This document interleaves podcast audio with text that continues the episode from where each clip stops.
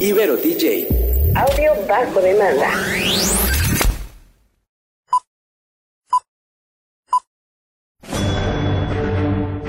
Una charla con amigos sobre los acontecimientos cinematográficos lo puedes encontrar aquí en La Esquina del Cine.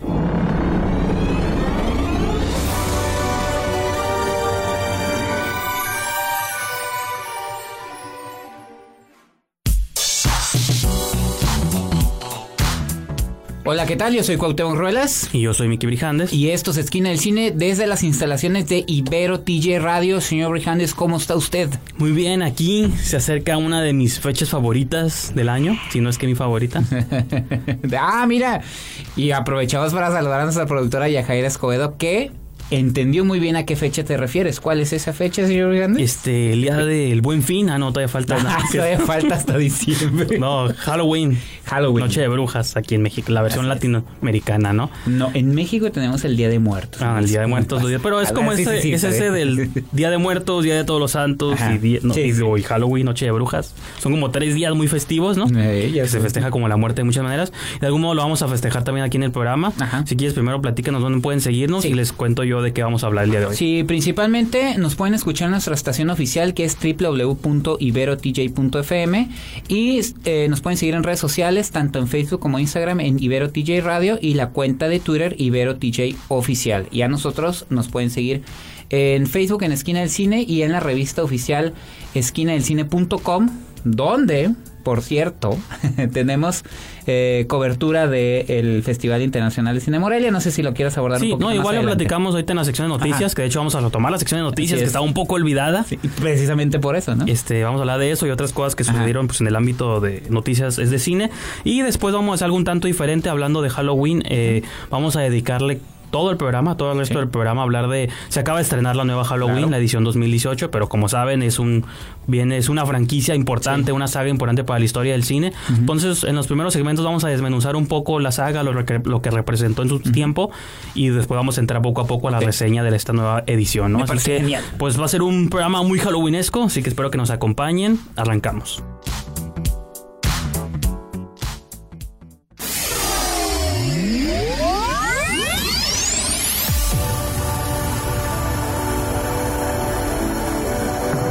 Las estrellas pasan por Que la fuerza te acompañe. ¡Magnífico! La Esquina del Cine.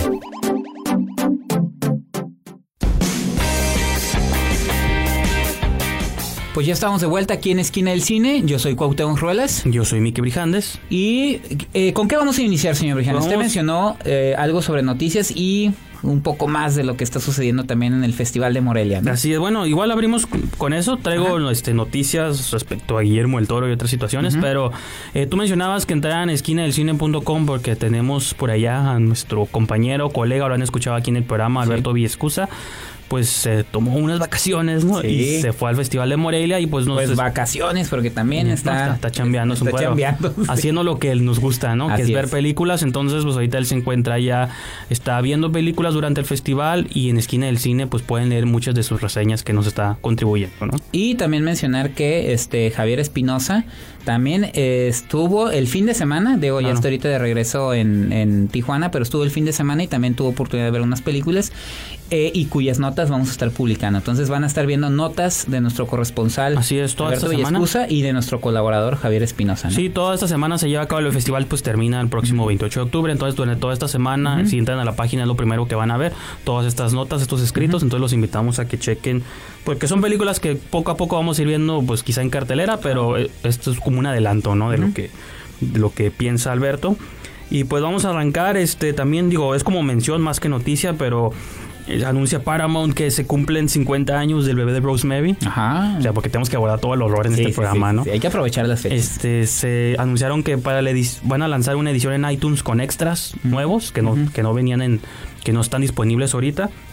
Se cumplen 50 años, ya se cumplen 40 de Halloween, pero se cumplen 50 de Bebé de Rosemary y también de La Noche de los Muertos Vivientes. Y no que son películas que de algún Sí. modo, eh, lo que precisamente, la razón por la que hoy vamos a dedicar un programa completo a Halloween es por lo que significa esa película como lo que significa en esa película eh, para el género de terror y para el cine en Sí, general. Rosemary's Baby de Roman Polanski, Ajá. Mia Farrow, o sea, es una movie que hasta, la fecha la comparan con Hereditary, pues de Sí. que son películas que siguen influyendo en muchos aspectos el cine moderno. Entonces, cumple 50 años y repito, en iTunes están lanzando una edición con nuevos extras, un making of de 40 minutos que nunca antes visto sobre la película, entonces suena esto muy Yo interesante. hace poquito, fíjate que la vi porque está en Amazon Prime. Ajá. Entonces ahí. Pero ahí no vienen los extras. Ajá, ya sé.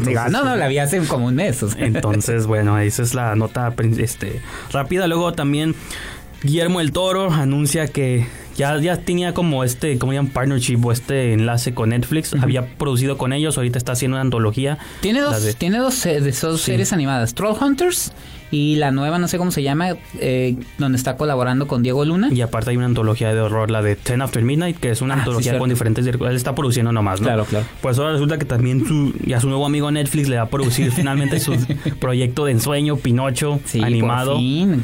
stop motion musical y no sé Que qué era de los cosas. tantos proyectos que siempre se le caían, ¿no? Sí, que nunca pudo hacer, Ajá. pero ahora pues ya Guillermo ganador del Oscar, este, pues mejor película.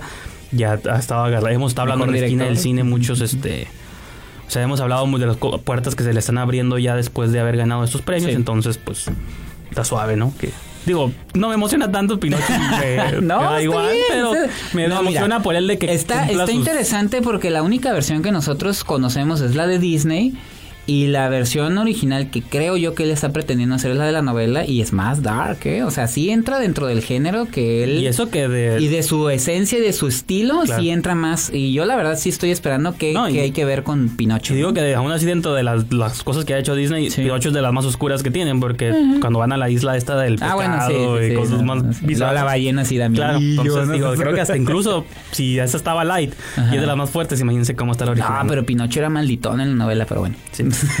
Este, vamos a hablar ahora de deportes en la sección deportiva, la serie mundial comienza. Este, sí, cierto. No, pues ya está definida, ¿no? no, de hecho, digo, pues igual ahorita comento algo, pero rápidamente el basquetbolista LeBron James, Ajá. que es por muchos considerado el mejor basquetbolista vivo de los Lakers, este con el éxito que tuvo este Halloween, Halloween. este fin de semana en taquilla, pues hoy amaneció con la noticia de que está pensando él en adquirir los derechos de Viernes 13 Mm. y hacer un reboot de la saga, ¿no? que llevan años planteándose. Digo, primero No, ya se había hecho. Sí, se había hecho en el 2009 Sí. con Marcus Nispel, creo que Sí, dirige. producida por Sí, Michael claro. Bay. Pero pues ahora resulta que quieren darle nueva vida, pero qué curioso, pues Sí, surgir pues, del básquet. Digo. LeBron tiene curioso. su, tiene su compañía de producción, creo que ha pro- coproducido varias películas con Amy Schumer y cosas así, pero pues ahora quiere producir un slasher. La duda y que muchos están diciendo, él va a interpretar a Jason porque tiene la estatura, no sé si entonces puede puede ser, ¿no? Entonces, pues esas es como las, las menciones que tenía el día de hoy en noticias. Este, vamos a ir a una pequeña pausa y pues empezamos a desmenuzar ese tema de Halloween, ¿no? Yo los buscaré. Los voy a encontrar. Si eres un cinéfilo, tenemos un lugar perfecto para ti en la esquina del cine.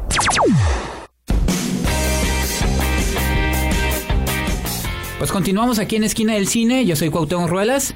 Y yo soy Miki Brijandes. Y como lo dijimos en los bloques anteriores, eh, este episodio lo vamos a dedicar a la película Halloween. La, o sea, vamos a hablar de la película Halloween, el clásico Claro. de John Carpenter, y después vamos a, a Sí. hacer la reseña de Halloween de Sí, vamos, 2018. ¿no? vamos a irnos adentrando poco a poco. Digo, más que en reseñar la original, no es tanto sobre eso, No, sino no. Plantear un poquito, digo, de manera Porque es personal. importante. De manera personal, como qué relación tenemos con la película original, con esa saga original y todas las secuelas que se hicieron, todas las transiciones por las que ha pasado y eventualmente cómo todo eso dio a luz una nueva versión, que es ahorita la de pues, la de Blumhouse dirigida por David Gordon Green, ¿no? Y ya vamos a cerrar el programa pues como una reseña de esta nueva película, Sí. ¿no? Entonces yo te quisiera preguntar, los dos creo que hemos visto recientemente la, la original. En Esquina del Cine tenemos una, un repaso que le hizo Jorge Guevara a la película sobre su importancia de clásico y pues te quisiera yo también a lo mejor como preguntar esto, ¿por qué crees tú que la primera Halloween perduró tanto en el como clásico del cine, no? Pues no es, fíjate que ahí sí interesante, no, no es lo que creo yo, sino lo que lo que Sí, lo que la dice la histori- lo que la película, dice, lo que la, ¿no? la- ajá, lo que dicta la historia Digo, prácticamente y, y- y- y puede suceder, ¿no? Con el, con el público joven, con el nuevo público que se está acercando a la saga, porque a veces damos por hecho que todo el mundo sabe, pero pues, este, yo eh, algunas películas las estoy viendo con mi esposa, precisamente hace poquito vimos la primera. Y eh, lo que también estaba leyendo sobre, el, sobre la historia del cine, sobre este, este género, pues a fin de cuentas John Carpenter con Halloween, no sé si dándose o no dándose cuenta, este puso los arquetipos del género de slasher y de los psycho killers. O sea, ya existía, se, se menciona mucho que el, que el asesino ya estaba en Psycho de Alfred Hitchcock. No, es la- el concepto del Ajá. asesino siempre ha estado. Muchos también le atribuyen a la influencia del cine italiano, como Ajá. el Giallo, Sí. que siempre era un hombre enmascarado que mataba mujeres, misterioso, rondaba las calles de Italia, de Roma. Y pues era como a traspasar eso al cine norteamericano, que de algún modo también era la idea como de sacar al monstruo de los castillos y de las locaciones remotas.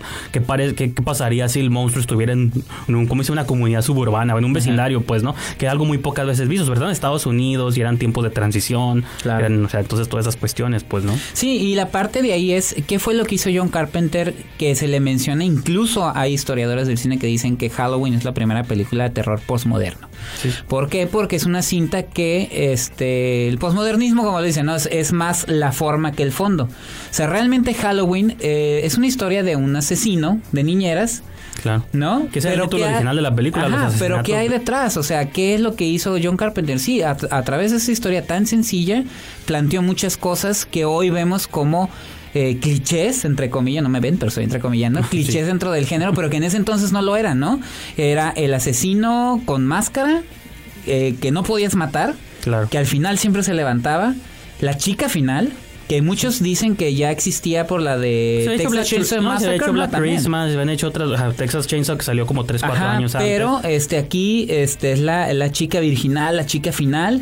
Este eh, también eh, pues planteó la- las películas que eh, tenían el nombre de una festividad, ¿no? Halloween, viernes No, y por 13, ejemplo- prom night, ¿no? claro, no, sí, sí, hasta Año Nuevo, Ajá. San Valentín sangriento. Valentine's Day, no, sí, sí, ¿no? todos los festivos, San Patricio, falta también por ahí, ¿no? Entonces, este, de algún modo, eso, eso lo planteó él. Y también la- el estilo visual que le dio John, John Carpenter en la película.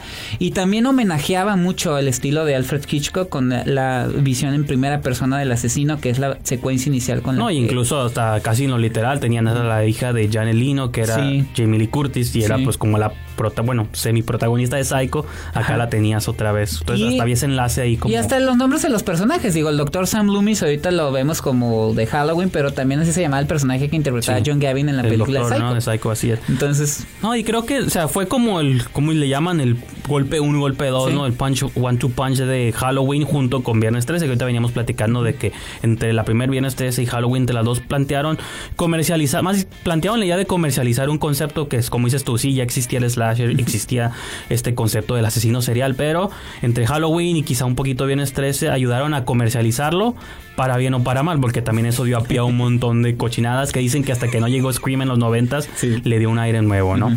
Este, antes de pues continuar con ese tema, vamos a ir a nuestro segmento musical y de qué película creen que vamos a escuchar música, pues de Halloween, ¿no? ajá. Pero vamos a escuchar del el soundtrack de la nueva película. Este, Ah, pues, una de las cosas interesantes que traía esta nueva versión es que re- regresaba John Carpenter con no solo con las composiciones originales, sino como con reversiones más modernas, más electrónicas de, de la música que él hizo en la original, porque él fue director y compositor. Sí. En esta versión llega con su hijo Cody Carpenter, John Carpenter y Daniel Davis, me parece, otro compositor. Entonces, en estos, entre esos tres le dan un nuevo, así que como la movie le dan un nuevo empuje a la música. Entonces, no vamos a una pieza en particular. Me tomé, me tomé la libertad, así que como DJ, de mezclar cuatro piezas diferentes del nuevo soundtrack. Ok. Y bueno, es porque unas duraban muy poquito, como 40 segundos, y otras duraban como un minuto y medio, o cuatro minutos y feria. Entonces, de todas agarré como fragmentos para hacer como un track de tres minutos y medio, para que lo escuchen. Es una probadita y si les gusta, pues pueden escuchar el soundtrack completo en internet. Está en Bandcamp, busquen ahí soundtrack de Halloween y pues lo pueden escuchar. Entonces, vamos con esta pieza, este mix de Halloween y continuamos.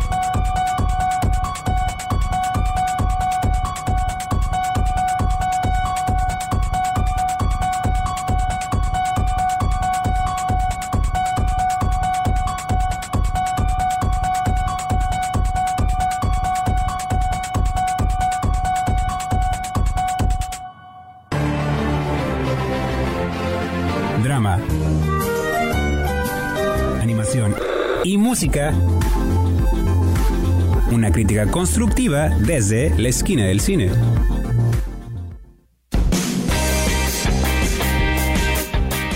Pues después de escuchar ese gran, esa gran composición de Así la es. familia Carpenter, continuamos aquí en Esquina del Cine. Yo soy Cuauhtémoc Ruelas. Miki Brijandes. ¿Y con qué vamos a continuar, señor Brijandes? Sí, pues entonces ya hablamos un poco como del principio.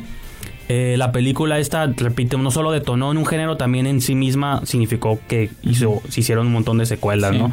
Se hizo de entrada, unos cuantos años después se hizo una segunda parte. Sí, la original es del 78. En 1980 salió Halloween 2. Ajá. En España se conoció como Sanguinario. Claro. En España Y- le ponen otros títulos. No, en la primera se llama La Noche de Brujas, ¿no? La noche de Halloween. La Noche de Así Halloween. nada más. Entonces, eh, bueno, la 3, digo, no queremos como adentrarnos mucho en desmenuzar toda la Ya franquicia. tocaremos ese tema Porque, más adelante. digo, tenemos que hablar también de la Sí. película nueva.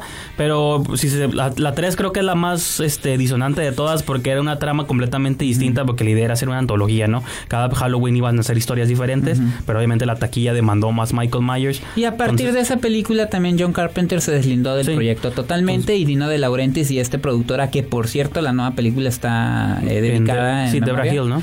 No, eh, no, Deborah Hill era la Sí, sí, productora de sí, de la John original. Carpenter. No, el, el productor, bueno, ahorita les decimos el Sí, nombre. que del creo que su hijo continúa el legado Ajá, de... que fue en memoria de él, este fue quien se hizo Sí, de claro. los y que después digo, Carpenter tuvo muchos problemas con, con ellos precisamente por el derecho de los personajes, que finalmente él quería cobrar los personajes y que por eso no podían tocar el personaje ya de Larry Strode. Sí, sí. Porque ese sí fue el como que les quitó. Sí, se lo llevó, ¿no? se lo llevó Carpenter. Entonces hicieron varias, hicieron seis películas me parece, antes de que se retomara, se hiciera como una especie de reboot, un relanzamiento que es la de H20 que muchos recordamos, ya salió en los noventas, se volvía, 98, si no reg- regresaba Laurie Strode 20 años después. Ujú. Sí, que, 98, que es muy sí, curioso que esos reboots pasan en incrementos de 20 años, Claro. pues, ¿no? 78 el original, 98 se hace un eh. reboot en el sentido de que vuelve Jamie Lee Curtis, que no había aparecido Claro. después de la segunda, se retoma qué fue lo que pasó en estas primeras dos películas, que ya se había ido la serie por otro lado, más místico y toda la cuestión esotérica. Y de algún modo, después de esta H20, como funciona, estaba la moda otra vez de Scream, de Sí, y de lo o que no, digo, ahorita a pasado. lo mejor en ese momento no lo mirábamos así, estaban muy chavos, pero este quien tomaba la batuta de esa película es Steve Miner. Sí, que ya había hecho cosas en Viernes 13. Vier- Era el productor de Viernes 13 y era el director de Viernes 13 parte 2 y Sí, parte 3 parte dos donde y tres, Jason tiene la Sí, máscara de sí, hockey. entonces era tuvo un- mucha influencia en ese aspecto, ¿no? Entonces hace H20, luego otra vez se hace otra película, luego llega Rob- Resurrection, que llega- la hace el sí, claro. Rick Rosenthal, director de la 2, por cierto. ¿no? Y luego llega Rob Zombie con cuando le quisieron dar otra vez este nueva vida en los tempranos 2000 llega Rob Zombie a hacer un Halloween 1, un Halloween 2, no le termina de funcionar del todo. Así como tampoco funcionó Viernes 13 y tampoco funcionó Ajá. la de Nightmare on Elm Street. También Sí, se hizo que una esas versión. eran de Platinum Dooms, de Platinum de- Dooms. que era Michael Bay queriendo retomar todos los monstruos. Dimension Films fue el que hizo las dos Halloween, que hay producción de, de Weinstein, que es un nombre ya no, no se menciona. Pero, o sea, fracasó este intento. Este, la de Masacre en Texas también se, se trató de Ah, hacer. sí, cierto. Marcus Pas- Nispel y nuevamente. pasan otros 20 años después del 98 y finalmente esta compañía, esta pequeña compañía que ha estado creciendo bastante llamada Blumhouse, de algún modo se hace de los derechos de Halloween con aval de John Carpenter. Ahora sí que se ponen todos de acuerdo. John Carpenter regresa como con, repito, con su música. Que es prácticamente lo que se está dedicando ahorita, Eh, ¿no? La idea la pichó Danny McBride, que es un comediante Sí. y es actor de comedias, pero entre él y su amigo David Gordon Green, que también es director de cine, llegaron como con una idea de cómo según ellos darle nueva vida y nueva... Así que nuevo aire a la saga. Entonces, en este 2018, pues llega 40 años después, Halloween. Simplemente Halloween. Que ya hay tres Halloweens. La original, la de Rob Zombie y ahora esta. esta. Entonces, cuando te digo, oye, ¿te gusta Halloween? ¿Cuál de las ¿Cuál? tres? Pues Halloween. la- Que ahora resulta que la, todo el mundo odia la de Rob Zombie, ¿no? no, bueno, sí las, siempre las han odiado, pero yo sí, Sí. tengo, les tengo una estima. Volví a ver la primera otra vez. y a, la- sí, a mí la primera me gustó, la segunda no. la segunda sí fue muy sobrenatural. Pero bueno, entonces, este, rápidamente nomás como para hablar un poquito de qué va la nueva Halloween. Se parece mucho a H20. Yo acabo de ver la de H20 Ah, hace- no, pero hay este que, hay el que fin de también semana pasado. antes de eso, o sea, se borra todo. Sí, se borra todo. Se borra todo y esta es una secuela, una Nomás de la secuela primera. directa de la primera. Sí, no sucedió nada. No sucedió nada. Como lo que están haciendo con Terminator y lo están haciendo con muchas de estas franquicias. de, no existió nada desde la primera. Y nos como lo piensan hacer con Robocop. Sí, nos brincamos al presente. Entonces, es- son los tr- 40 años después, los traumas con los que ha vivido Larry Strode este, se ha entrenado en manejo de armas, ha descuidado a su familia, a su hija y a su nieta, pues por vivir encerrada, como guardada en su, como tiene una cabaña en el bosque, ¿no? Y todos estos 40 años las ha pasado esperando el retorno de Michael Myers porque ella presiente que Va a regresar. va a regresar. Está en una, lo tiene en un asilo, no sabemos por qué, pero pues lo, lo atraparon al final de la 1 Ajá. Y pues está esperando la, y de eso trata esta película, cómo Michael Myers va a retornar, va a escapar, digo esto no es spoiler, pues tiene que escapar Y se va a enfrentar a ella. y cómo ella ya está lista, no como víctima, sino ahora como victimario, ¿no? Continúa. Ah, bueno, esto es, eso es como la premisa más o menos. Vamos a una pequeña pausa y continuamos.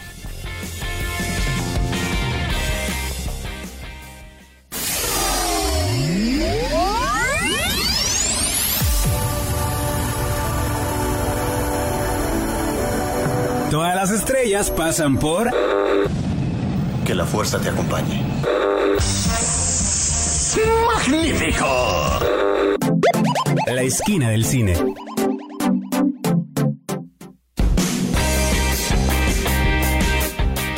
Pues ya estamos de vuelta aquí en Esquina del Cine. Yo soy Cuauhtémoc Ruelas. Yo soy Mickey Brijandes. Y nos acaba de mencionar, señor Brijandes, de qué trata Halloween dos- de 2018, 40 años después.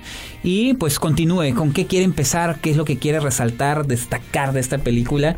Que pues quiero. ha tenido un éxito Claro, de no, tuvo taquilla éxito de aquí rotundo. Es impresionante. O sea, es Halloween, es, la gente estaba esperándolo. Más que nada, una película de terror en estas fechas, ¿no? Siempre Claro. se antoja. Las de Saw sobrevivieron como por 10 años porque eran las únicas películas que salían en estas fechas.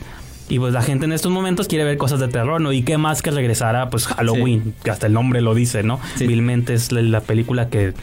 Ahora sí que qué fortuna tiene el, el festejo que tenga una movie que le haga honor, ¿no? Y hablando de la original, Sí.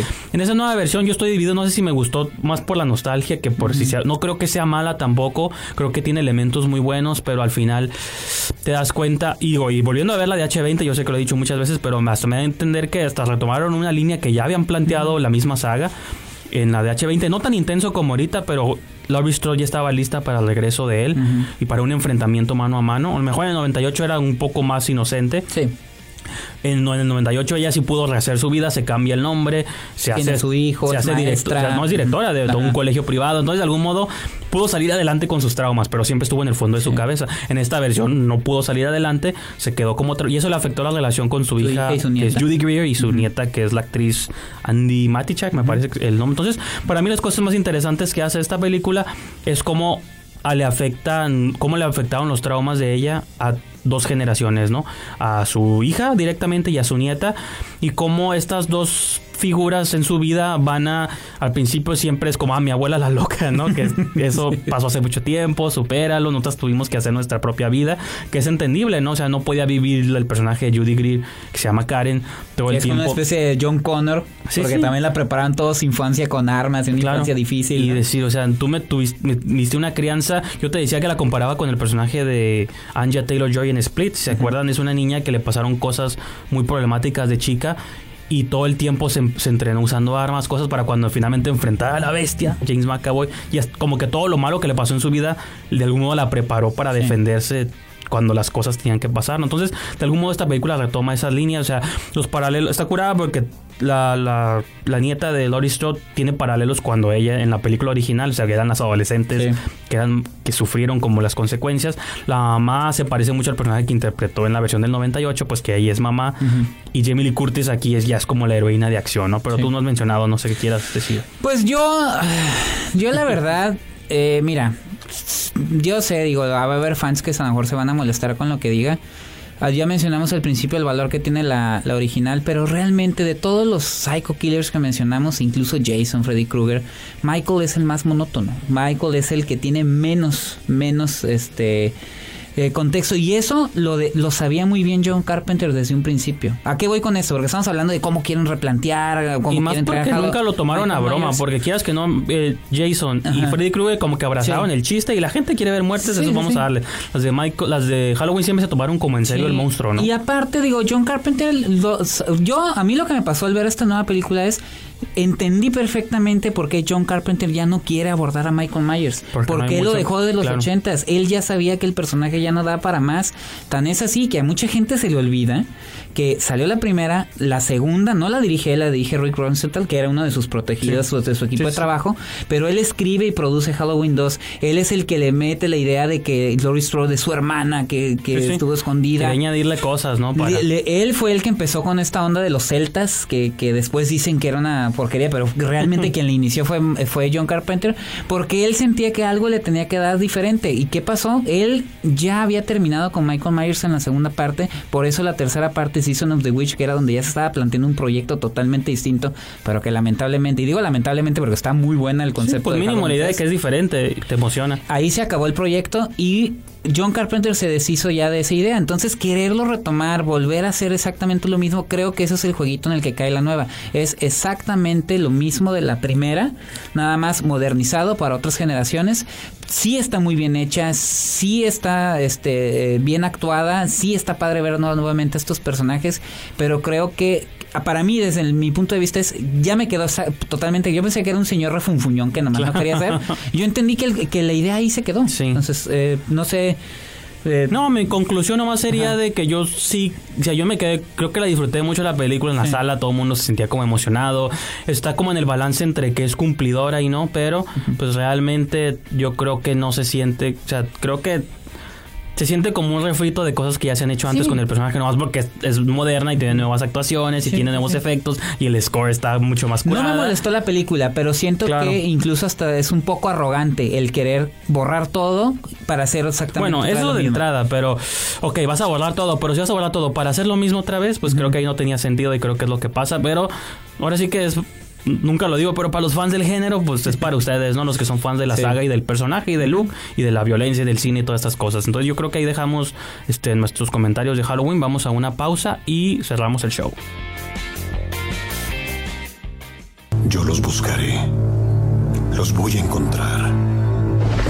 Si eres un cinéfilo, tenemos un lugar perfecto para ti en la esquina del cine.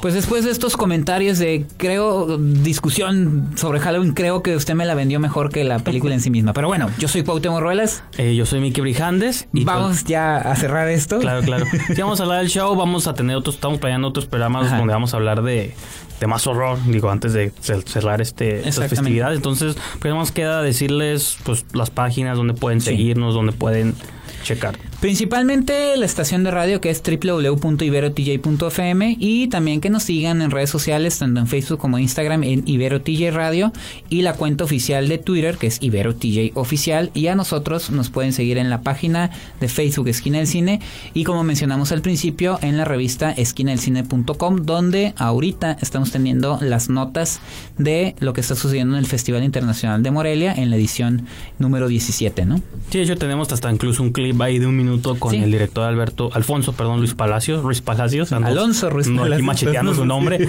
Alonso Luis Palacios, perdón, de museo, que está pronta a estrenarse. Sí. Pues ahí pueden ver una pregunta que le hizo Alberto Viescusa y en general, como dices tú, toda la cobertura, Así ahí la tenemos. De hecho, está ese clip y ya está la reseña de museo eh, Así es. de Alberto Villescusa. Así digo, y muchas otras, ¿no? Claro. Que iremos mencionando en próximos programas. Así que yo creo que ahí le dejamos el día de hoy. Muchas gracias por acompañarnos y pues nos escuchamos para la próxima. Hasta luego. Corte y queda.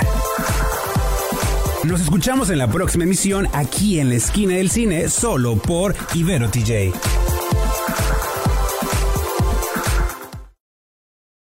Ibero DJ. Audio bajo demanda.